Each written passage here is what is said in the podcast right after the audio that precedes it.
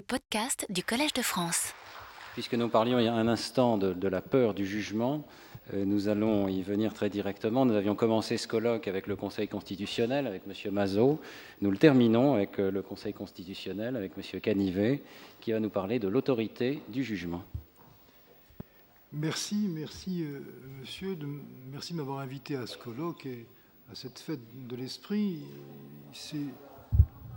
Ces remerciements s'accompagnent d'un peu de crainte, celle d'avoir à retenir votre attention en, cette heure tardive, et la question de savoir qu'est-ce que je pourrais à vous dire sur le sujet qui m'est attribué, l'autorité du jugement.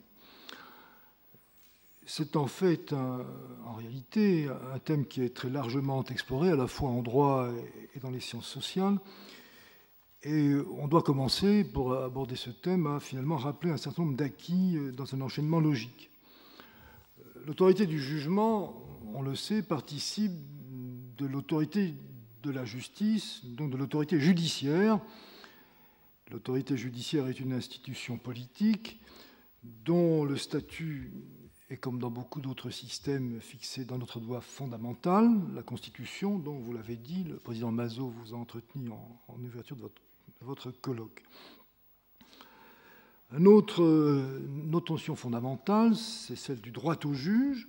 C'est un principe qui lui aussi a une valeur constitutionnelle, principe selon lequel toute personne dont les droits seraient lésés peut saisir un juge pour obtenir un jugement. Donc le jugement, c'est l'instrument de réalisation du droit, des droits subjectifs des individus, soit pour faire trancher un litige, soit pour sanctionner des infractions pénales. Autre notion, c'est celle de l'autorité de la chose jugée. C'est une manifestation de l'autorité judiciaire, c'est le fondement légal du jugement. Elle signifie que pour un même litige, la décision du juge s'impose à la fois au juge et aux parties, qu'on ne peut pas le faire rejuger, ce litige, et qu'il ne peut être attaqué que par des voies de recours ordinaire ou extraordinaire prévu par la loi. Donc l'autorité de la jugée est donc un effet juridique privé du jugement, un effet qui lie à la fois les parties et le juge. mais l'autorité de la jugée peut dépasser ce, cercle restreint et avoir un effet juridique à l'égard de tous, c'est ce qu'on appelle l'effet ergo de la chose jugée, que l'on rencontre par exemple en matière pénale. Autre notion, terminé, c'est la force de chose jugée. Euh, lorsqu'un jugement est revêtu de la chose jugée, que les voies de recours n'ont pas été exercées ou qu'elles sont épuisées, alors on peut passer à l'exécution du jugement. Et la force de chose jugée, c'est l'effet exécutoire du jugement, celle qui permet son exécution et qui répond, elle aussi, à un droit fondamental, un droit de l'individu sur l'État, c'est le droit à l'effectivité du jugement. Donc, comme s'il le dit euh, Georges Burdeau, et Georges Burdeau et beaucoup d'autres, l'autorité et le pouvoir d'obtenir, sans le recours à la contrainte physique, un certain comportement de la part de ceux qui y sont soumis, l'exécution d'une décision de justice, elle, même si c'est souvent le cas, elle, est exécutée spontanément, suppose euh, que la force puisse intervenir pour forcer l'obéissance de celui qui est concerné. Donc, première constatation, en justice comme ailleurs sans doute, l'autorité a un rapport avec la force. Et on le sait bien, au moins depuis les Romains, et sans doute avant eux, nous savons qu'un jugement s'appuie tout à la fois sur l'autoritas et sur la potestas, sur l'influence intellectuelle et morale, la stature, le prestige de celui qui le rend, mais aussi sur la force légale dont il dispose pour en forcer l'exécution. Et la sociologie moderne ne remet pas en cause ce constat. Max Weber dit que l'autorité s'unit à la puissance euh, dans la conception de l'État et donc dans la conception d'une de ses fonctions les plus régaliennes qui est la justice, par le monopole de l'usage légitime de la violence. Et la théorie euh, judiciaire classique rejoint cette analyse. On sait que la mission du juge consiste d'abord à trancher le fait et dire le droit, c'est ce qu'on appelle la juridiction et à déduire de ce constat des prescriptions impératives que l'on appelle l'impérium du juge, l'impérium étant compris comme le pouvoir d'ordonner, d'ordonner et d'interdire. Alors, qui sont les, titulaires de, ce double pouvoir? Euh, L'autorité du jugement est nécessairement liée à son auteur, le titulaire de l'autorité, celui qui crée, celui qui fait jaillir la justice, qui est responsable de sa réalisation. Dans un État organisé, la justice est rendue par une personne ou par un groupe de personnes réunies en collégialité qui sont investis par l'État ou par les partis, en cas d'arbitrage, du pouvoir, du pouvoir de juger. Ces personnes sont protégées par un statut d'indépendance, tenues à des obligations déontologiques, notamment l'impartialité, et ils puisent leur légitimité à la fois dans ce mode de désignation et dans cette déontologie. Et en cela, on dira que l'autorité euh, dépend de la légitimité. Ces juges déterminent leurs décisions suivant une procédure, une procédure elle-même fixée par la loi, et ils rendent leurs jugements selon certaines formes, et ces jugements, je le répète, peuvent être exécutés, si besoin est, de manière coercitive. L'autorité du jugement a donc un rapport avec le pouvoir, mais elle ne se confond pas avec lui. Elle est fondée, assise sur le pouvoir du juge, ce que nous appelons son office, et le pouvoir de ce juge est relayé par le pouvoir de l'État qui impose par la force obéissance aux personnes condamnées. D'un point de vue classique, tout ça relève de ce que nous appelons le pacte social. C'est si vrai que dans les jugements, la formule indique que le jugement est rendu au nom du peuple français. En y adhérant à ce pacte social, l'individu accepte que les conflits qui l'opposent à autrui ou à la société soient réglés sur le fondement d'une loi commune, d'une loi commune appliquée par un juge investi du pouvoir de trancher et ordonné par des sentences individuelles obligatoires. Dans une autre conception, celle de Durkheim, on peut dire aussi que ce mécanisme procède de la conscience collective, d'un conformisme moral, Selon l'opinion commune, on sait qu'une violation de la loi conduit à l'intervention d'un juge dont la décision s'impose. Toute violation d'une règle sociale provoque un jugement de sanction dont le principe déjà intériorisé est accepté par celui-là même à qui elle est infligée, même, même s'il en discute les modalités. Ou alors, ou alors il adopte précisément une posture de rupture en se situant délibérément en marge de la société qui a institué le juge. Enfin, une approche plus moderne suggère que l'autorité du jugement se fonde sur le processus délibératif qui le détermine, en quelque sorte une démocratie particulière, une démocratie particulière que serait le procès. Toutes ces approches euh, par les sciences sociales confondent deux aspects de l'autorité du jugement, une autorité strictement juridique, qui sont les effets de droit qu'un jugement produit euh, sur ceux à qui il s'adresse, et une, autorité sociale, c'est l'effet d'obéissance qu'elle commande aux partis et de réception par la société. La société, je le répète, au nom de qui toute justice est rendue, et ce sera le sujet de cette modeste communication. Tout cela est ouvert à la critique des sciences sociales, tout cela est discuté, tout cela est théorisé. Mais si vous avez fait appel à un juge, de préférence à un philosophe ou à un sociologue, c'est que vous souhaitez de cette question une approche pragmatique du sujet, une perception d'expérience plus que savante, et une vision professionnelle plus que scientifique. Alors qu'enseigne la pratique À ce point de vue, peut être risqué quatre observations. La première, qui va sans doute mobiliser l'attention de mon voisin de gauche, dans une affaire récente que, tout le monde a en mémoire, en 2000, la Cour de cassation a été saisie de la question de savoir si une personne atteinte d'un grave handicap de naissance, à la suite d'une erreur de diagnostic prénatal, avait une créance d'indemnisation à l'égard du médecin auteur de la faute. Plusieurs affaires posaient la même question, c'est donc une question de société. La multiplicité des affaires montrait qu'il s'agissait d'une affaire importante.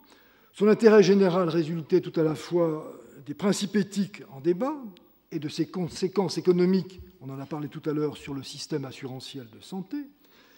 Les juridictions du fond s'étaient partagées, certains admettant l'action, d'autres la refusant.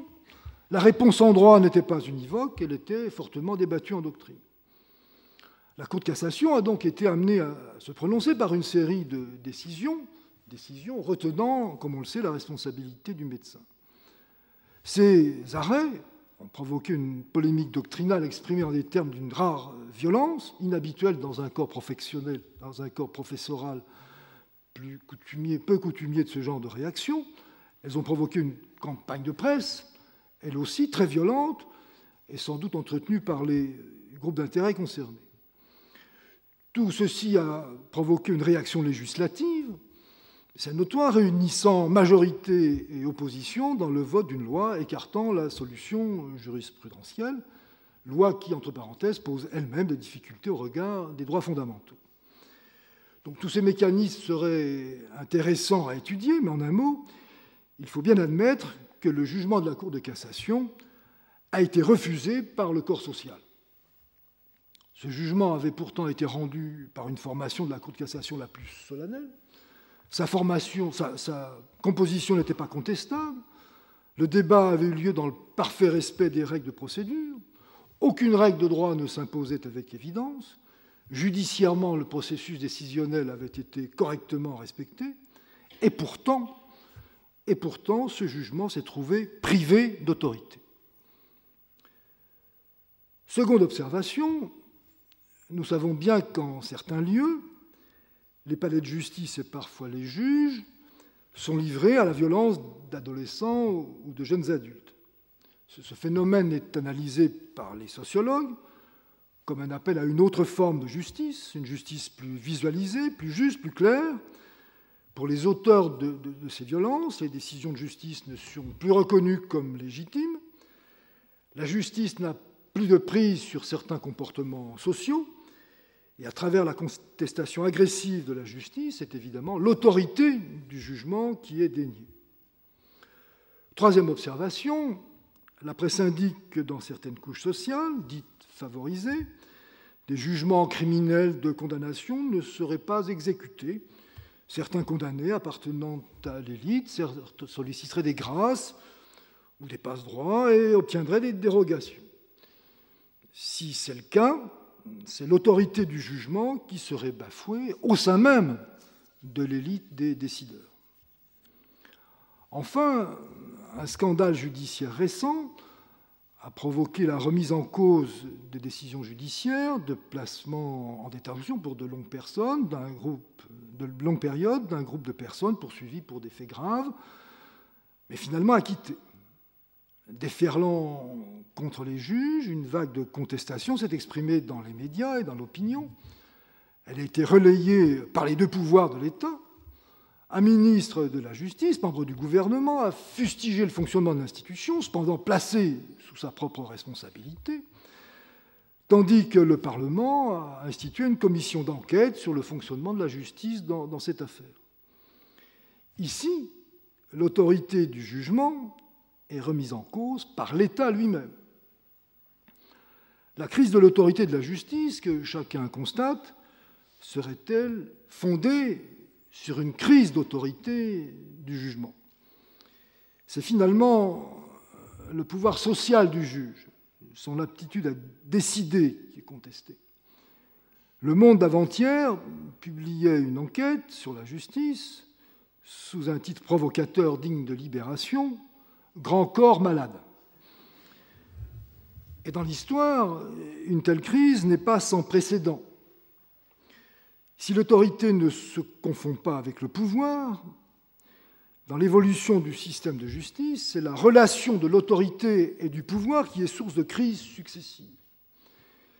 Une première crise à la fin du XVIIIe siècle, celle d'une autorité de la justice exclusivement fondée sur le pouvoir de ses agents,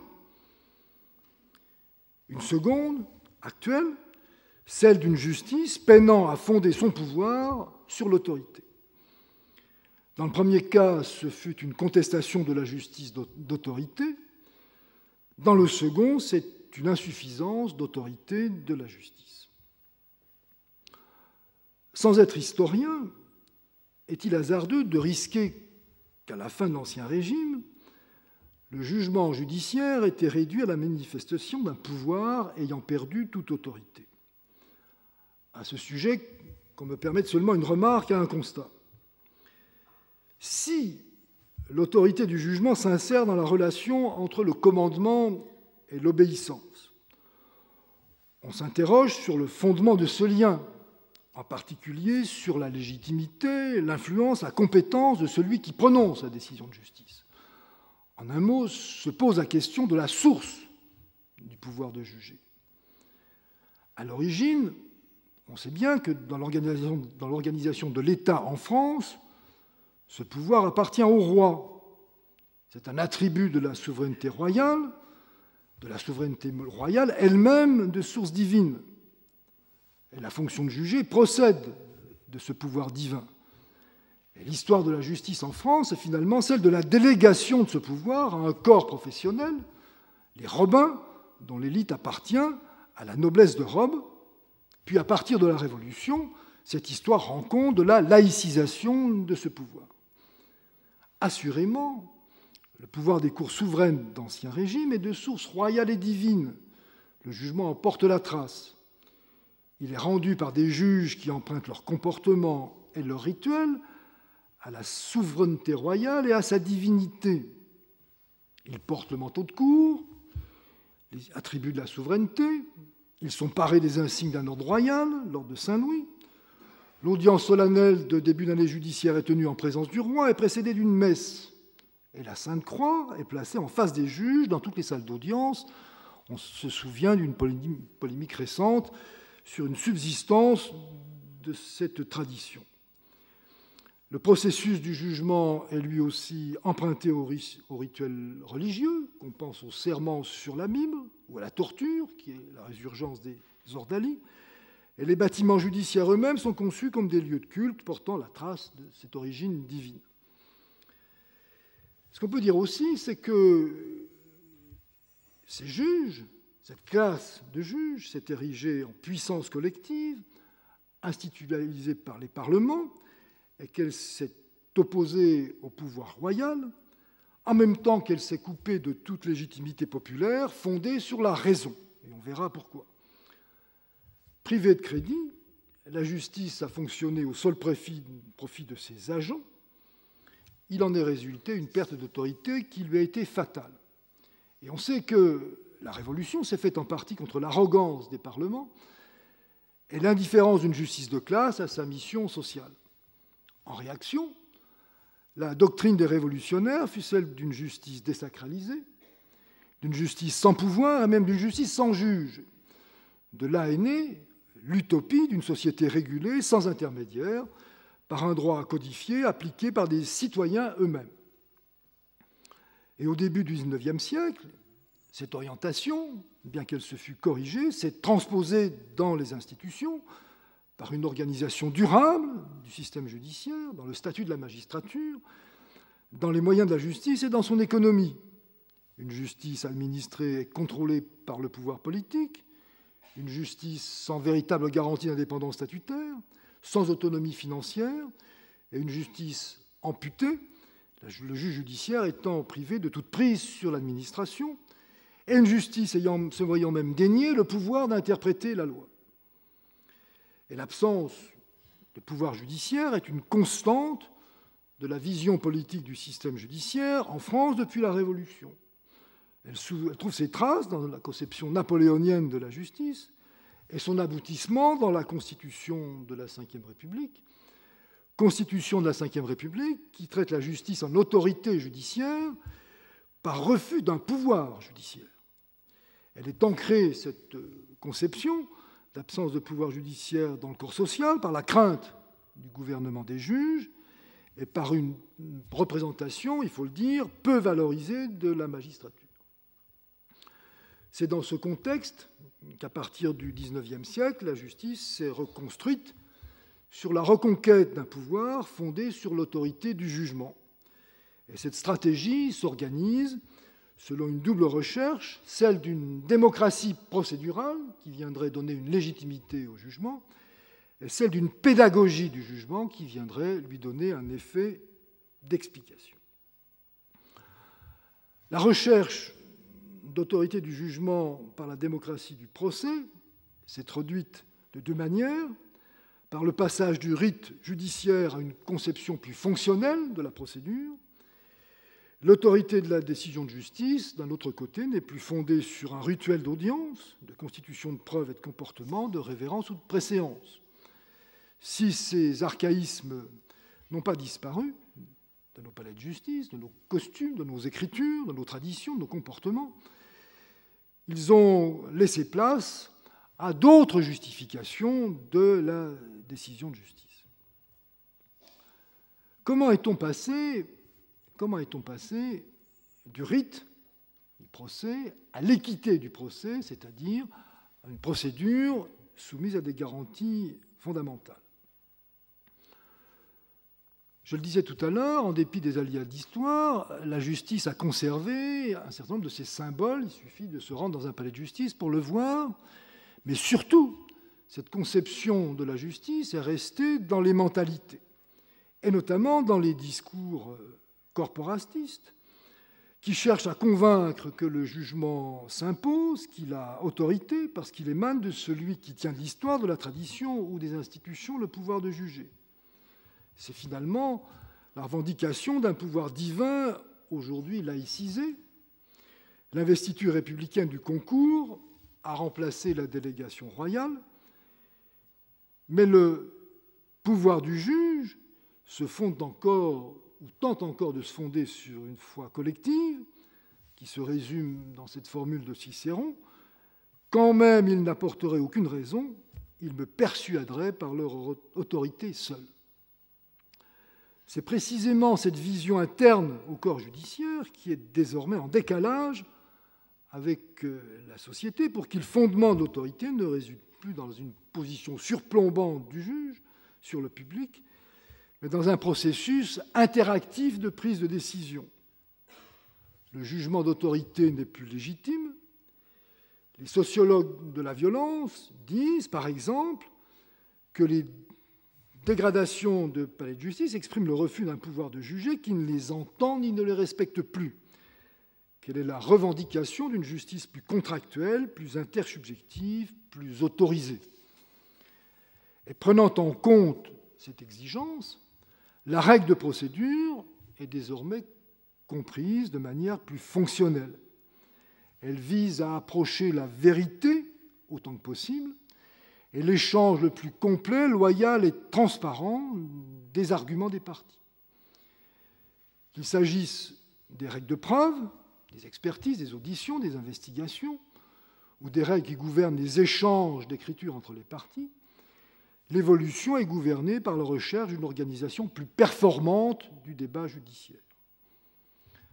Et que l'on insiste davantage sur les garanties de la défense en matière pénale ou la contradiction en matière civile, ce mouvement est facteur de modernisation de la justice et de renforcement de l'autorité du jugement.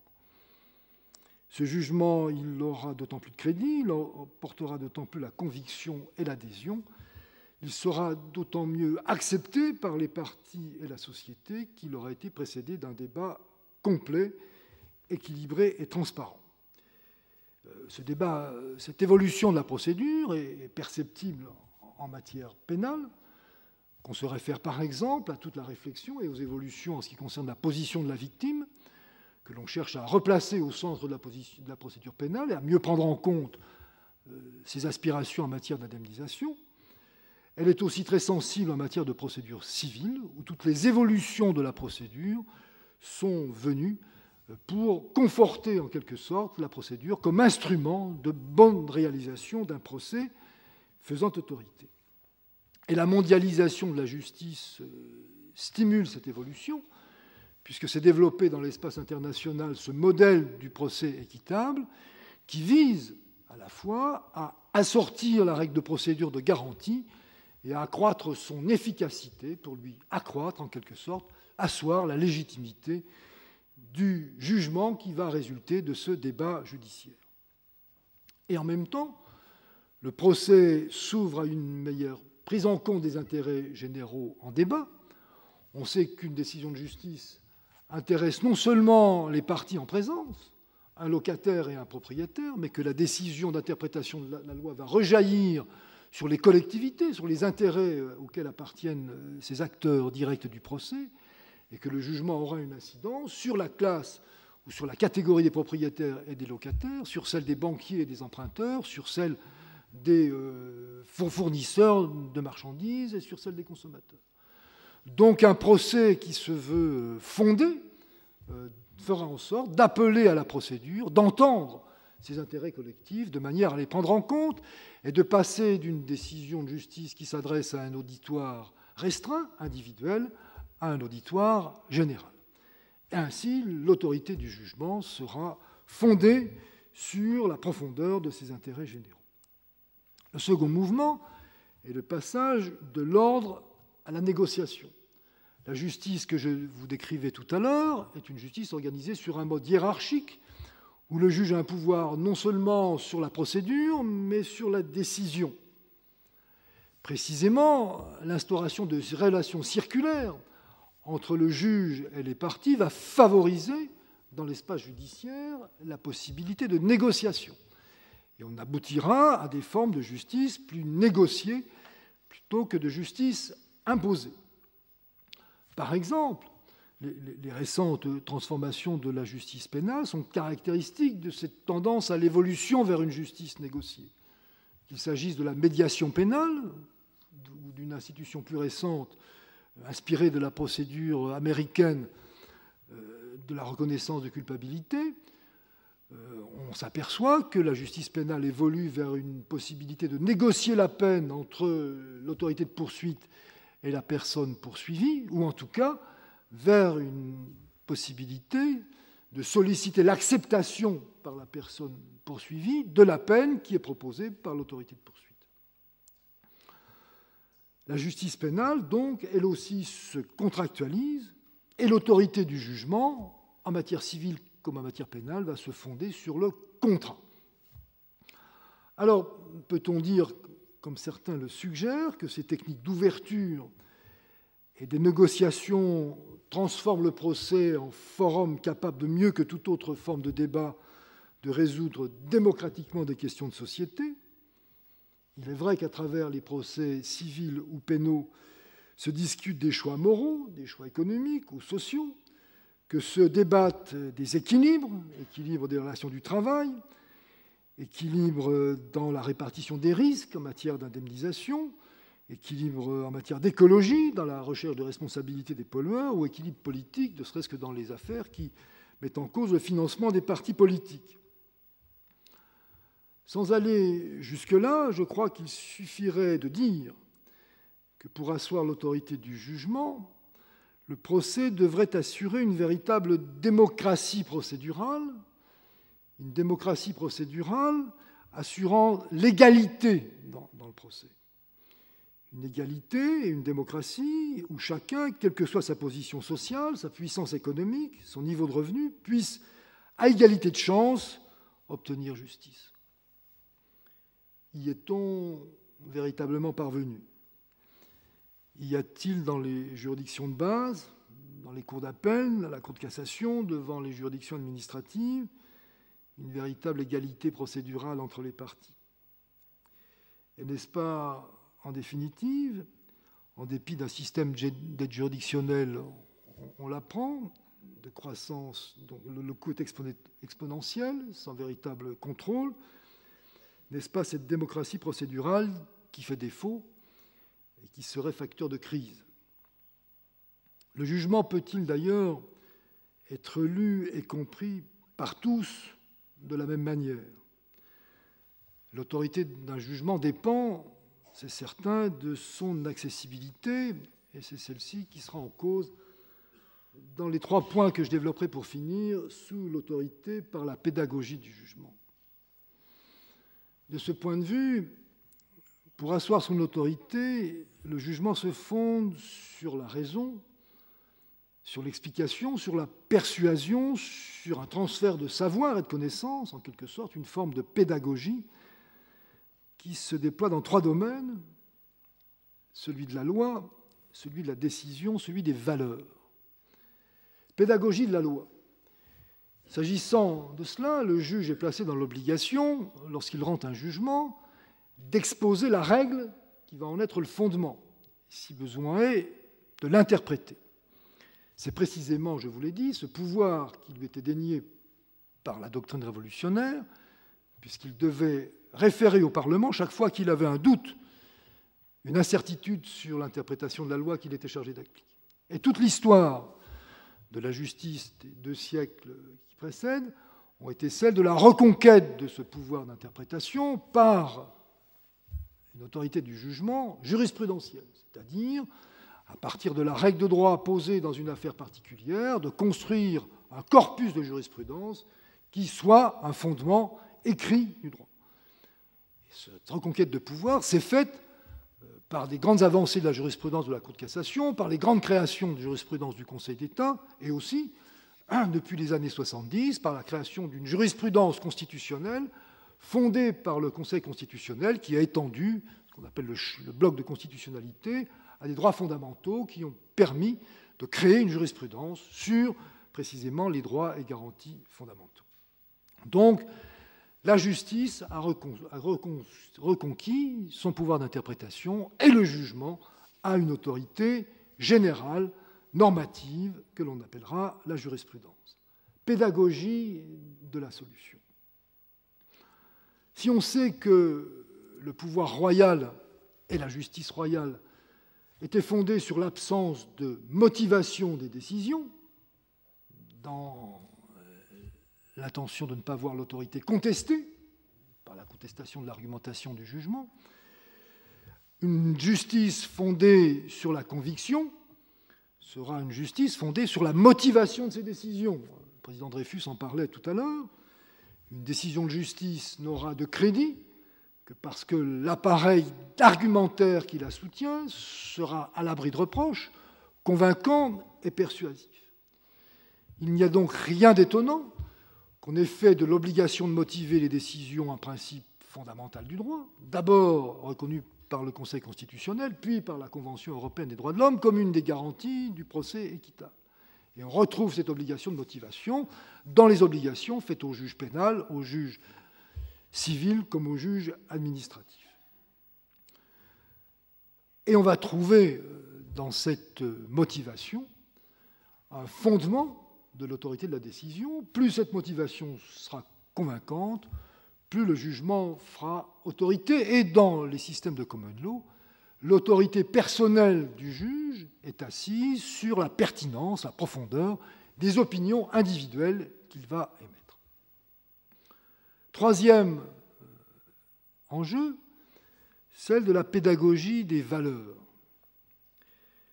L'autorité d'un jugement, à mon sens, se mesure enfin à son insertion dans l'échelle des valeurs communément admises par la collectivité qui le reçoit.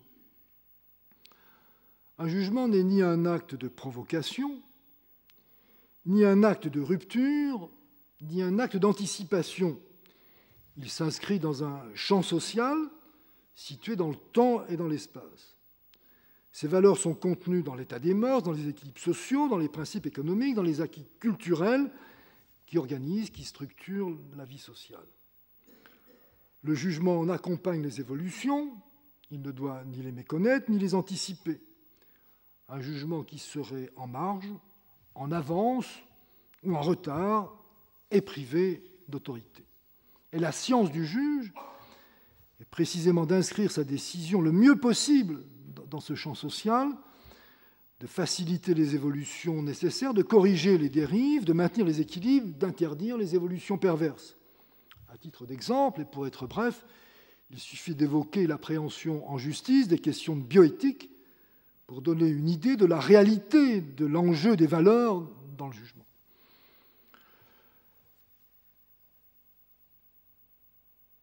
C'est sans doute cet enjeu des valeurs ce qui a fait défaut pour la compréhension du jugement dans l'affaire dite Perruche que j'évoquais en ouverture de ce propos. Contrairement à ce que l'on a dit, la Cour de cassation a évidemment inscrit sa décision dans un système de valeurs. Valeurs morales, responsabiliser la pratique médicale en matière de dépistage prénataux, elle en avait, semble-t-il, besoin. Valeurs économiques, mobiliser le système d'assurance médicale pour favoriser les bonnes pratiques d'examen. Valeurs sociales, améliorer la prise en charge des enfants atteints d'handicap graves. Le fait que ces valeurs aient été nulle part énoncées par le jugement, qu'on ne les ait lues dans aucune publication, a laissé place à une critique sans réponse du point de vue de la valeur du jugement et créé le vide d'autorité de la solution retenue par la Cour dont je parlais tout à l'heure. Il est temps de clore ce trop long propos. Je vais conclure sur trois points. L'autorité du jugement ne se limite pas à ses effets juridiques, mais il n'y a ni rupture ni antinomie entre la dimension du droit et la dimension sociale du jugement. Il y a au contraire une continuité entre son effet juridique, entre les parties, même si cet effet est largement entendu, et l'autorité persuative de la jurisprudence dont je parlais tout à l'heure, le crédit de la décision dans l'opinion et son retentissement sur l'autorité du système judiciaire qui le porte. Deuxième observation, l'évolution de l'autorité du jugement s'est finalement faite dans une relation dialectique entre le temps et l'espace. À une autorité du jugement fondée sur le pouvoir d'un juge puisé dans l'histoire et la tradition, histoire et tradition divine et royale, puis élitiste et républicaine, s'est substituée une autorité fondée sur l'insertion de la décision de justice dans un référentiel international. Sa compatibilité avec les standards internationaux établis par les cours internationales, son harmonie avec les solutions produites par les grands systèmes du monde, fondent, elle aussi, l'autorité d'un jugement. Enfin, dès lors qu'elle s'appuie sur la rationalité et la conviction, l'autorité du jugement a un rapport avec la rhétorique. Et ce rapport est subversif. Le jugement des cours d'Ancien Régime s'interdisait toute motivation pour ne pas s'exposer à la critique de la raison. La motivation subvertit le pouvoir. Dans le système français de séparation des pouvoirs, et de suprématie de la loi, le juge se voit interdire de motiver l'interprétation de la loi par des considérations finalistes, afin d'éviter que ces considérations générales explicites viennent contredire ou contrôler l'intention du législateur. Toute intrusion expresse du juge dans le domaine des justifications au regard de l'intérêt général est regardée comme attentatoire à la séparation des pouvoirs et la suprématie de la loi. Ici encore, la motivation subvertit le pouvoir. On voit donc que toute réponse à l'autorité de la justice n'est pas une réponse ambiguë. Ce que j'ai voulu montrer dans cette sans doute trop longue communication est qu'il y a une, une continuité nécessaire entre le droit et la sociologie pour l'inscrire dans le débat pluridisciplinaire qui est le vôtre aujourd'hui. Merci de votre attention.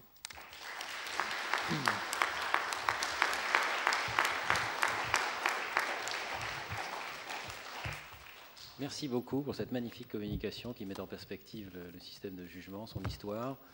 Euh, je suis sûr qu'il va y avoir des questions. Est-ce que dans la salle, il y a des questions? Monsieur Schweitzer. Puis-je en poser une, Monsieur le Premier Président? Vous, en prie. vous avez dit une chose qui m'a un peu chagriné. Vous avez dit la justice ne doit jamais anticiper. J'ai dit que c'était contraire à ce que vous avez dit tout à l'heure. Et justement, ma question, c'est au fond, cette analyse correspond vraiment effectivement à la doctrine française.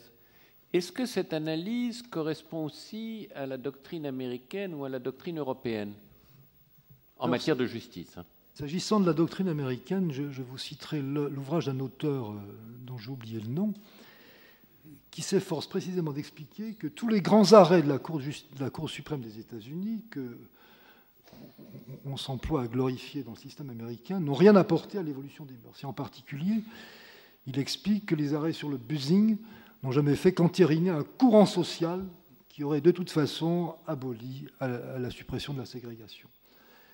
Alors ça, c'est une première réponse. La seconde, plus, sérieuse et moins référentielle, euh, viendrait dire que euh, s'il appartient à la justice de consacrer des évolutions sociales, je ne crois pas que ce soit son rôle de les provoquer.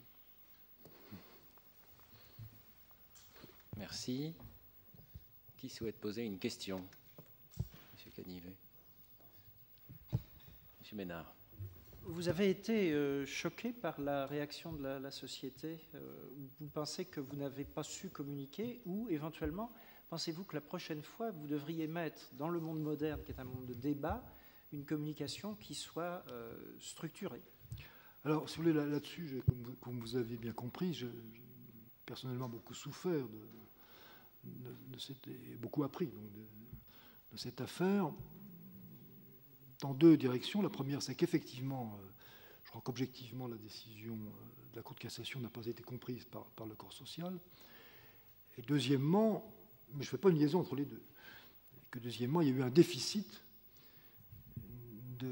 d'ouverture de, la motivation judiciaire. Je vous ai dit tout à l'heure que la Cour de cassation euh, était tenue de pas donner d'explication à son interprétation de la loi, donc elle est infirme de ce point de vue-là. Et par conséquent, il n'a pas pu communiquer sur les, éléments de valeur que j'ai donnés tout à l'heure. Donc, euh, comme tout justiciable, j'ai l'impression d'avoir perdu une chance d'avoir été compris. voilà. Mais je crois qu'il n'y a pas euh, très clairement. Euh, vous vous durcissez quand vous dites ça? Non, non, je ne me durcis pas. Non, non, je, je, je, crois qu'il y a effectivement. ce que je ne veux pas dire, d'abord parce qu'il ne m'appartient pas de le faire et que ce n'est pas ma conviction, c'est que la Cour de cassation a eu tort. Ce que je veux dire, c'est qu'il euh, y avait un jugement qui, manifestement, je le répète, était en décalage avec euh, le corps social, parce que euh, les, mécanismes qu'il a voulu déclencher n'ont pas marché, et qu'au contraire, il a déclenché des mécanismes réactifs qui ont, qui ont, à mon avis, été à l'inverse de ce qu'aurait pu souhaiter la Cour de cassation, et qui ont même bouleversé une situation acquise c'était l'indemnisation de l'enfant handicapé dont il a finalement été privé. Puisqu'on parle des conditions du jugement et des conséquences plutôt du, jugement, j'aimerais aussi vous poser une question. Vous avez décrit euh, au long de votre exposé l'évolution des systèmes de jugement, la manière dont on essaye de les raffiner. Je veux dire, en, en psychologue, je suis absolument fasciné par l'enchassement des différents mécanismes qui permettent d'essayer de corriger progressivement la loi d'une part et puis les jugements particuliers d'autre part. Mais est-ce qu'il ne faudrait pas parler aussi de ce qui se passe après le jugement? Et euh, est-ce qu'il y a là euh, pas nécessité d'une réflexion du, même style qui euh, répondrait à certains archaïsmes, puisque vous avez parlé des archaïsmes qui peuvent encore exister dans le système, et je pense évidemment à l'emprisonnement. Est-ce qu'il y a le même type de questionnement pour considérer des alternatives ah bah, possibles dans, la réflexion pénitentiaire, il y a effectivement beaucoup de réflexions pour créer des alternatives à, l'emprisonnement, c'est-à-dire que, à la fois pour des raisons économiques, l'emprisonnement, on le sait, coûte très cher à la société, par conséquent, il est beaucoup plus économique de trouver d'autres modes de contrôle des personnes, euh, et notamment euh, bracelet électronique par exemple, et d'autres manières de procéder. Donc il y a une réflexion économique sur la pertinence de l'emprisonnement euh, dans la société actuelle, et aussi une réflexion sur la pertinence de l'emprisonnement dans ses fonctions rééducatives, etc. Donc on est à la recherche, sans doute assez vaine pour l'instant, ou en tout cas très incomplète, de solutions alternatives qui seraient substantiellement substituables à l'emprisonnement. Je posais la question parce qu'il me semble que lorsqu'on pose la question des archaïsmes dans notre système, je crois que là, euh, on est typiquement en face d'une situation. Il y a, un double, s'agissant de la prison, il y a un double archaïsme. Il y a un archaïsme qu'a très bien montré Foucault de la concept, du concept de la prison elle-même, mais aussi un archaïsme du fonctionnement des prisons. Donc il y a un double archaïsme, c'est vrai. Est-ce qu'il y a d'autres questions dans la salle? Écoutez, si ça n'est pas le cas, c'était une longue journée.